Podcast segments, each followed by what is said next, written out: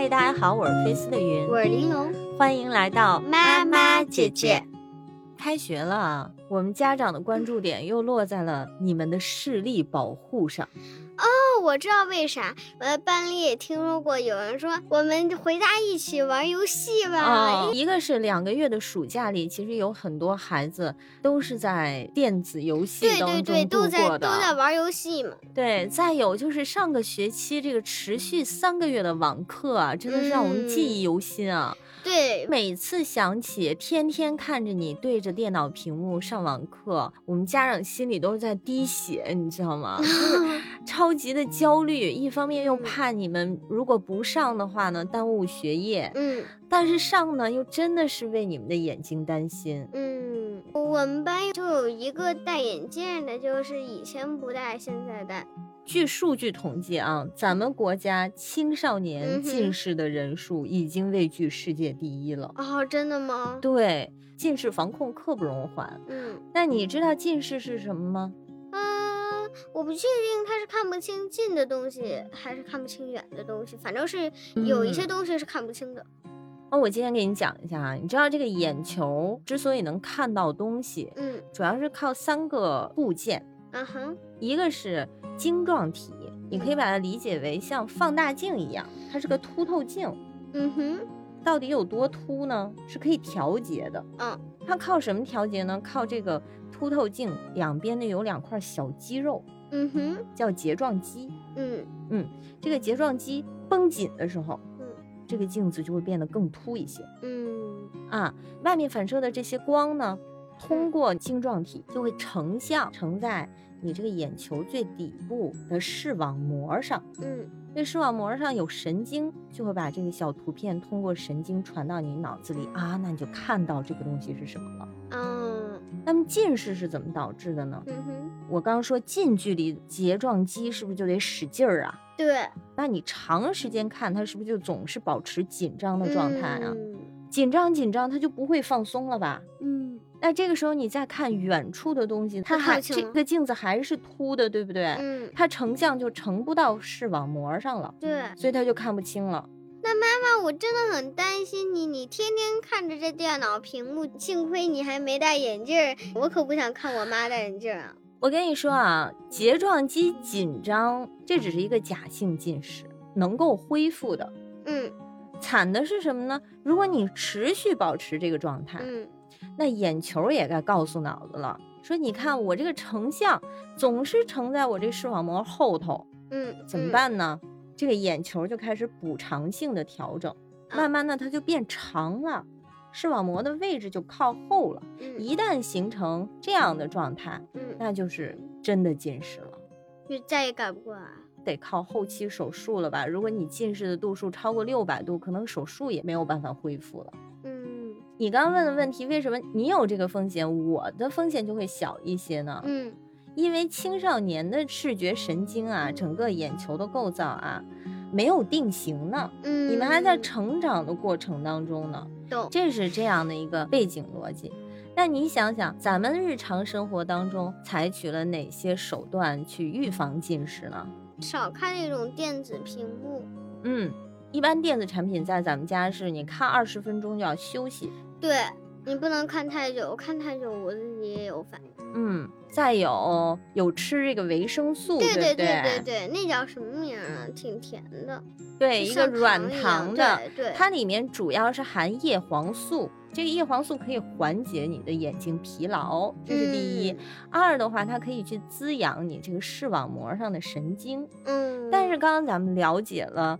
近视是怎么形成的啊？嗯哼，其实营养视网膜上的神经，只能说让你看的东西更加的清楚和敏锐，就是这个神经信号传的更有效。我是这样理解。但但是，比如说你已经近视，然后你再吃这个糖，它是没有恢复作用，它没有办法去放松你的睫状肌，对，也没有办法去改变你的晶状体，更没有办法去改变你眼球里面的轴距。对，所以这个叶黄素啊，其实我一直觉得你吃了是图一个心理安慰，对于我来说。但你还挺爱吃的，是不是？啊，没 有那个紫色有点酸的那个好吃，你就当软糖吃呗，好吧？是不是？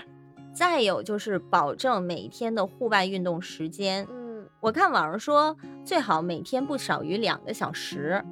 嗯，其实咱们算算也差不多啊，你上午二十分钟 recess，下午二十分钟 recess，这就是四十分钟，嗯加上你中午这就七十分钟了。嗯你一周大概三天体育课吧，嗯，体育课加进去，这一天的两个小时就能保证了。如果没有体育课呢？那就放你下楼玩喽，玩抓人，嗯，至少也得一小时起吧。对对一天两个小时的户外运动也是差不多了的。对对对，再有一个很重要的就是良好的坐姿。嗯，一度你刚开始写字的时候也是这种我告诉你，趴在那个桌子上。对，头还歪向一边，你通常是歪向左边，是不是？嗯后来我搞清楚了，其实根儿是在你的握笔姿势上。啊，这俩有啥关联？你握笔姿势不正确的话，嗯你的手，尤其是你食指搭在大拇指上面，嗯你的手就把笔尖儿挡住了，嗯所以你必须得往前趴，把头偏向左边，你才能看到你的笔尖儿。嗯，那倒确实。为了纠正玲珑的坐姿问题呢，我们还专门买了这个坐姿调整器。但因为这个让我写字儿很障碍，我得这样去写，所以我现在习惯把手穿到那个洞洞里去写。啊，那不可以，那还是错的。本身我买这个二十公分的 N 型嗯矫正器就是环抱式的。如果你觉得这样的姿势还是让你看不清的话，就说明你的握笔姿势还是有待提升。嗯你就需要把你的手腕儿嗯落在桌子上，正确的用你的大拇指和食指，嗯并且离笔尖儿有一定的距离。这样的话，你头摆正，从上面四十五度角斜看下去，是完全能够看清你笔尖儿写的内容的。嗯，好吧。以上呢，就是我和玲珑平时在家对于视力防护做出的一些举措。但是录这期之前，我详细的做了一下调研，发现虽然我们做了这么多防护，嗯我的理解还是有两方面的误区。我觉得今天真的有必要跟大家分享一下。嗯，嗯，啥？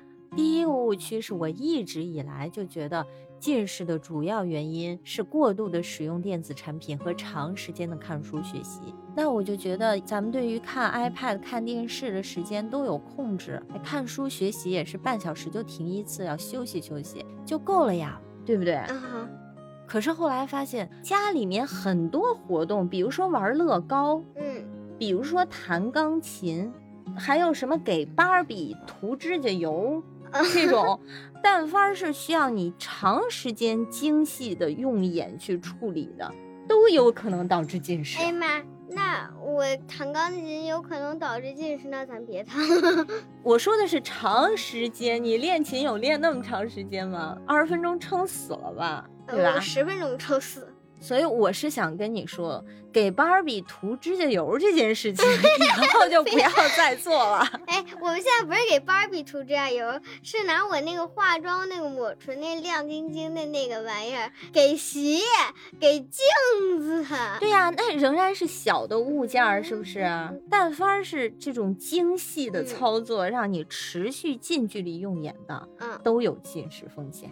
啊，对，包括那你画你这个不能阻挡我画画。不是不是说这些活动不能做，嗯。而是说我们不要把近视的元凶完全落在用电子产品跟看书上，其他的需要你长时间近距离用眼的活动，咱们也是需要控制时间的。我觉得你还是得控制，不光是电视和 iPad，还有一个你得控制的是我周末看手表的时间。因为我自从我换新手表，我稀罕的不得了。嗯所以我每天都大概用很长很长的时间在看我的手表，而且嗯你也知道我的屏幕也是很小的，看看小天才上有没有可设置使用时间的。我这个就可以。是我那特漏，我点我知道了，它就不提示你继续用。哦，真的吗？嗯就是不会停止吗？对，强制停止不行，但可以提醒你。嗯，然后我就就 ignore it，就直接点我知道了啊，好，我继续用。一个无法控制自己的小孩儿，但是还是求好的。谢谢你告诉我，我会在家长端上看看有没有强制停用。如果没有的话，我觉得我需要跟小天才建议一下，请你把这个设置加上，嗯可以打电话，但是不能再用这些智能可以程序了。给爸爸妈妈对对对嗯。那么第二个误区是什么呢？我们都知道，户外运动可以保护视力，嗯，但是我的理解是，只要我们在户外就可以。我后来想了想，如果你的户外运动，就像你说，你升三年级了、r e c e s s 的时候在户外，就是跟小朋友们一块聊个天儿，观察小虫子啊，嗯观察蚂蚁啊这类的户外运动啊，在保护视力上其实是无效的。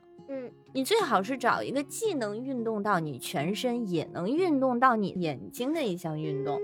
那抓人可以吗？抓人其实行，你的视线就一直在追着小朋友们跑，嗯有的远的，有的近的，你得眼观六路，耳听八方。嗯，我告诉你，我们现在在下楼玩，我们玩的是什么呢？我们走着走着，发现邻居家的墙角上有两只小猫，我们就要想办法去扣它。结果发现它的家长来了，公猫来了。